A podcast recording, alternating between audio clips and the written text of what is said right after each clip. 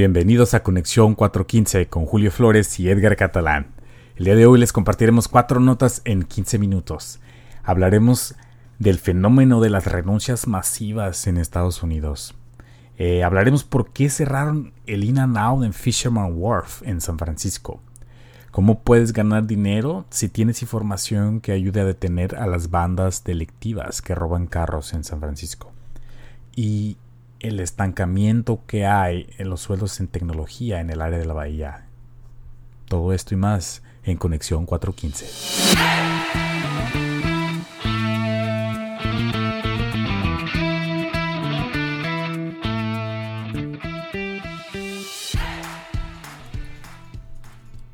Julio, buenas noches, ¿cómo estás? Hablemos del fenómeno de las renuncias masivas en Estados Unidos.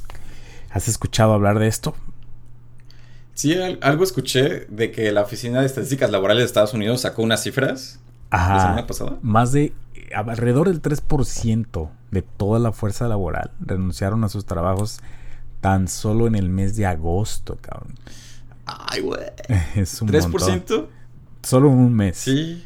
sí. ¿Cómo cuántos son 3% de la fuerza laboral de Estados Unidos? Es 4 aquí tengo el dato, 4.3 millones de estadounidenses. Híjole. Eso sí está fuerte. esto sí es un movimiento laboral que estamos siendo testigos. Sí, mira, también dice que aproximadamente el 40% de todos esos trabajos que, a los que se renunciaron fueron en los sectores de restaurantes, de hoteles, de viajes, de bares, almacenes, manufactura y atención médica. Entonces, prácticamente de servicios, cabrón. O sea, casi la mitad. Está, está muy cabrón. Es, sí, sí, sí. ¿Te puedo hacer una pregunta? A ver. ¿Tú sientes que estas personas que renunciaron van a tener la movilidad social de encontrar un mejor trabajo o un mejor sueldo? Es, es muy difícil de responder, pero yo me imagino que ayuda el hecho de que vayas a buscar otra cosa. O sea, si no te está llenando lo que estás haciendo, pues es importante que estés bien, ¿no? En, en tu trabajo. Entonces, siento que mucha gente tuvo esta epifanía de decir, no, ya no quiero hacer esto y ah, como una nueva vida. Exacto, mucha gente le pasó esto, ¿no? De hecho, conozco mucha gente que le pasó esto en, en medio de la pandemia y ahorita pues están saliendo a buscarse a sí mismos, cambiando cosas de su vida eh, en, y una gran parte de esto pues son los es la parte laboral. Sí, al parecer pues muchos de estos están rechazando los salarios bajos, las condiciones laborales, la, falta de respeto de la gerencia. ¿Sabes una de las cosas que, que se estaba pensando ahorita? Me gustaría que nos dijeran cuántas de estas personas son gente que no podía mandar a sus hijos a la escuela porque tenía que, educarlos en la casa porque la escuela no los estaba recibiendo, ¿no? Claro, tengo, sí, está muy cabrón esto en todos lados. Tengo varios amigos que son, son papás y, y es un que son papás y están navegándole con todo, esto, con todo este tema del regreso a clases, que está muy cabrón. Sí, y también me gustaría saber cuántos de estas personas son epifanías pandémicas que dicen, yo merezco más. sí, seguramente mucha gente. Pero también yo creo que está ligado a, este maltrato que, o digamos, las condiciones a, los que, a las que se sometieron estas personas en servicio, ¿no? O sea, mucha gente que no, no Ah, no respetaba, por ejemplo, los lineamientos de, del cubrebocas o de las medidas al llegar a estos eh, establecimientos, ¿no? Y los golpeaba y les escupía. Como en México, güey. No, sí, como en México, ya ves que ah, incluso a los médicos los llegaron a golpear. No sé qué tan feo se puso aquí en Estados Unidos, pero en México obviamente está, se puso más, más cabrón. Yo llegué a ver que los esperaban afuera de sus casas y les decían, ni siquiera vengas por acá porque vienes con COVID y los trataban súper feo. Sí, no, bueno, eso fue una etapa muy gacha ya, pero aquí al parecer pues también ahí está la cifra, ¿no? 3% en un mes de renuncias. Y bueno, si tú eres una de estas personas que está pensando en renunciar o buscar una mejor vida, pues no estás solo. Hay 4.3 millones de estadounidenses que están contigo y pues únete al movimiento y busca un mejor empleo.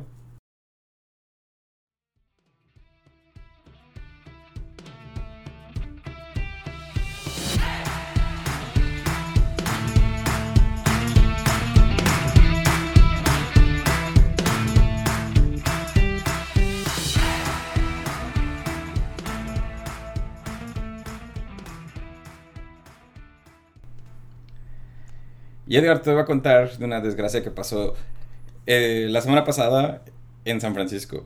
¿Qué pasó, Julio? Cerraron el In and Out de Fisherman's Wharf por un día. No. Ah, bueno, por un día. por un día. por un día no está mal, pero sí hay mucha gente que, que nos gusta In and Out. Y vamos ahí seguido.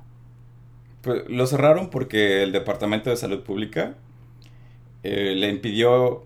El Departamento de Salud Pública se dio cuenta que In Out no estaba pidiendo las tarjetas de vacunación para dejar entrar a los clientes a comer adentro. Oh, ¿cómo? Ahorita, y ahorita en, ahorita en San Francisco está la regulación de que si los restaurantes están invitando a la gente a comer adentro, necesitan presentar su tarjeta de vacunación. Ah, sí, claro. Sí, sí me ha tocado. Esta es la regla, pues. Pero entonces dices que están. In and Out se negó a. Se negó a hacerlo. A pedirle eso a la gente. Y se me hizo muy interesante lo que dijeron, porque sacaron uh, un comunicado de prensa que decía: Nosotros nos negamos a convertirnos en la policía de vacunación de cualquier gobierno. De cualquier gobierno, ok. Y se me hizo. Se me hizo muy interesante su postura yo soy como pro vacunación, pro máscara, pro ciencia y, estas cosas. ¿Estás de acuerdo en lo que Pero como que, sí, pero siento que en este caso Inanaun tiene un poco de razón. Porque pues ellos no están en, el negocio de hacer seguridad, están en el negocio de hacer hamburguesas. Claro. Bueno, pero pues las reglas son las reglas, ¿no? Y muchos restaurantes la están siguiendo. Y bueno, las reglas son para supuestamente para que se acabe esto más rápido. Pero sí, sí está, está muy cabrón porque te digo que te contaba que a mí me pasó esta experiencia que fui a San Francisco este fin de semana a un, a un restaurante en donde nos pedían la, el récord de vacunación. Y pues iba yo con un grupo de amigos, ¿no? Éramos cuatro amigos. Y uno de ellos no lo no traía, o sea, hicimos la reservación y todo, y llegamos y ya estamos casi formados para que nos dejaran entrar. Y uno de mis amigos no estaba vacunado, no me había dado cuenta yo de eso, porque venía el de afuera, ¿no? Y sí es, es como, es incómodo, pues, porque pues no puedes hacer ese tipo de actividades. Entonces, es molesto, entiendo la molestia de la gente que no... A mí me pasó que una vez fui a un restaurante y yo llevaba como la foto del QR code, pero no salía mi nombre y me mm. dijeron que no podían dejarme pasar hasta que saliera mi nombre.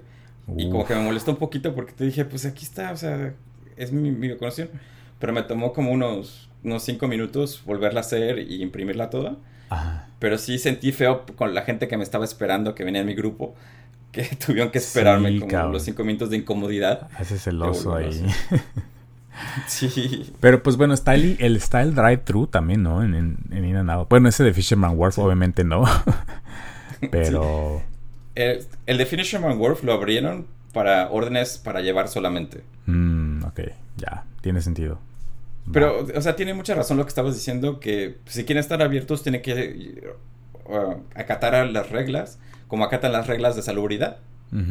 Sí. Entonces esperamos que pues, la pandemia se acabe pronto y, que volvamos un poco a la normalidad antigua. Y, y que no cierren y que no cierren ningún In and Out más, por favor. Y que no cierren más In and Out. Sí. Porque a mí me gusta mucho. A mí también.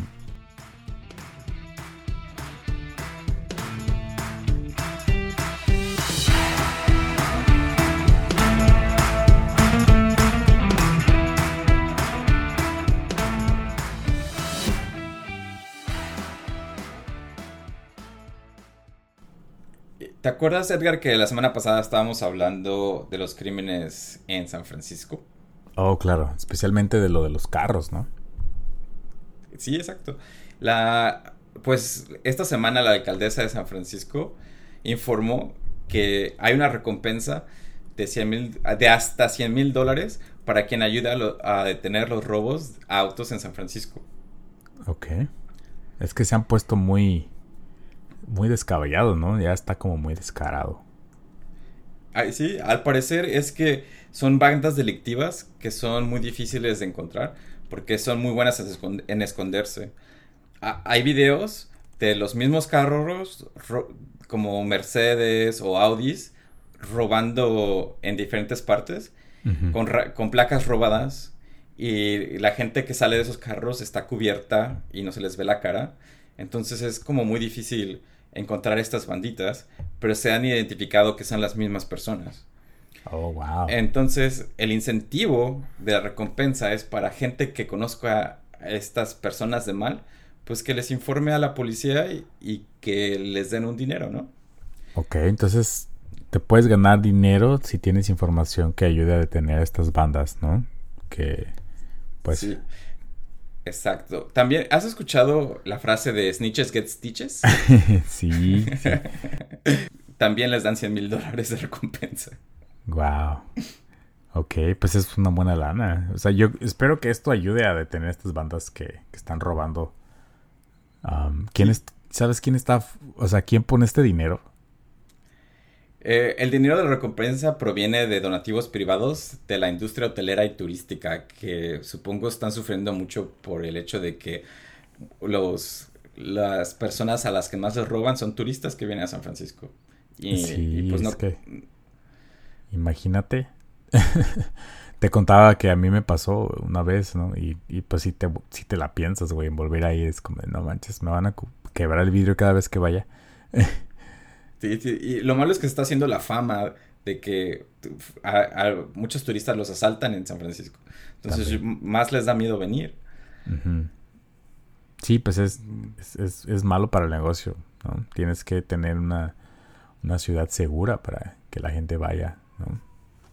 Y hasta ahora se han recaudado 225 mil dólares en recompensa. Que, como informan, eh, depende de, eh, de qué tan bueno sea tu tip es el dinero que te dan de recompensa. Si mm. es como un, un, tip que no les ayuda tanto, pero les ayuda poquito, pues te dan como 10 mil dólares. Pero si es uno con el que acaban con la banda delictiva, pues te llevas el premio mayor de 100 mil dólares. como una lotería. como una lotería. Y hay dos premios mayores. Oye, pues deberían de hacer esto algo continuo, ¿no? sí, como que está mejor que el juego del calamar, ¿no? sí, cabrón. Y aparte, pues nos beneficia a todos, ¿no? Ajá. Ojalá y, pues lo bueno es que tampoco viene de los impuestos. Viene de, del sector privado que pues está sufriendo estas cosas. Sí, pues ojalá que los agarren. Los agarren pronto. Sí, y si usted sabe, pues llame a la alcaldesa y dile y pida su recompensa.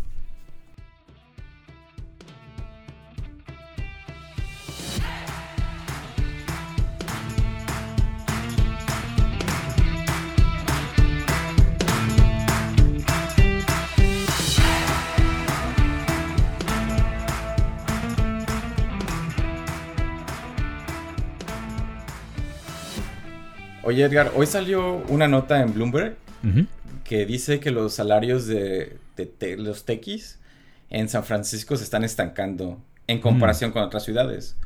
Ok. ¿Tú qué piensas? Tú que eres tequi. Ajá. ¿Qué te hace pensar de que en la ciudad en la que vives o el área donde vives los salarios de los tequis no están subiendo? Ah, es una buena pregunta, Cam. Pues sí he escuchado, o sea, de este, hablamos anteriormente de este éxodo, ¿no? De mucha gente que se está yendo, por ejemplo, a Austin y a otras ciudades. Eh, supongo que ellos han visto estos datos y dijeron, vámonos. Eh, sí, ah. pues esta es una de las razones de que los salarios no, han, no hayan subido. Mm, eh, los salarios de los techis de hecho subieron en Seattle, Austin y San Diego porque son las ciudades a las que los techis están yendo. Mm. En salario, en la ciudad donde más subió fue en San Diego, que subió 9%. Ah, mira. Pues... te da ansiedad y dices... pues voy a tener que checar este mi sueldo, cabrón. Voy a tener que ir ahí a, a Glassdoor o cómo se llama la otra, Levels, Levels FYI para ver cómo me está yendo, cabrón. Capaz que regreso a hacerle caso a los mensajes de LinkedIn que tengo ahí atorados. Ajá, te unes a la gente de la primera nota que dices, no, ah, este, sí, sí, sí, cambian, cambian. de renunciar a mi trabajo y buscar algo mejor. Sí, sí, pero no le digan a mi empleador, por favor. Ahora, para los que lean esta nota y les dé ansiedad, el estudio no, no contabiliza por las acciones que te den las, las empresas. Ah, sí, esto solo habla de salario, ¿no? No habla de, por ejemplo, los shares y todo esto que te dan en las compañías. Las cosas extras. Ajá, y al parecer mucho talento que viene a San Francisco, pues le ofrecen más equidad de las empresas a las que trabajan. y, y, tampoco este análisis toma en cuenta el hecho de que en esta ciudad está a una concentración muy grande de talento. Entonces, si tú, por ejemplo, estás en la industria de inteligencia artificial o de backbone, pues a lo mejor aquí encuentras a gente que te motive más a, desarrollar esa pasión que tienes por tech. Y si no tienes la, la pasión por tech y solo haces por un trabajo, pues igual y, no te conviene tan, pagar tanto dinero, ¿no? Para vivir en esta zona. Claro, sí, pues ahí es como, tienes que, es multifactorial una decisión de estar aquí, ¿no?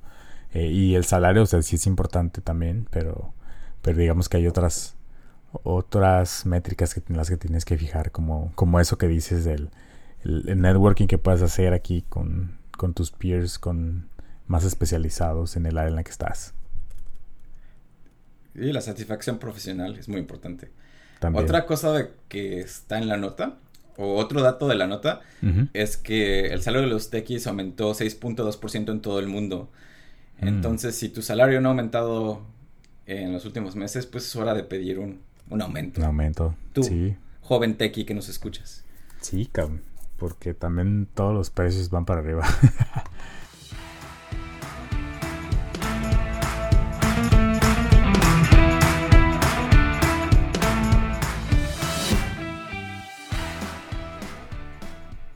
Eso fue todo por hoy amigos. Regresamos el próximo martes con más noticias para ustedes aquí en Conexión 415. Nos vemos, Julio. Muchas gracias Edgar. Nos vemos la próxima semana. Hasta luego. Pásenla, bien. Pásenla bien. Bye bye.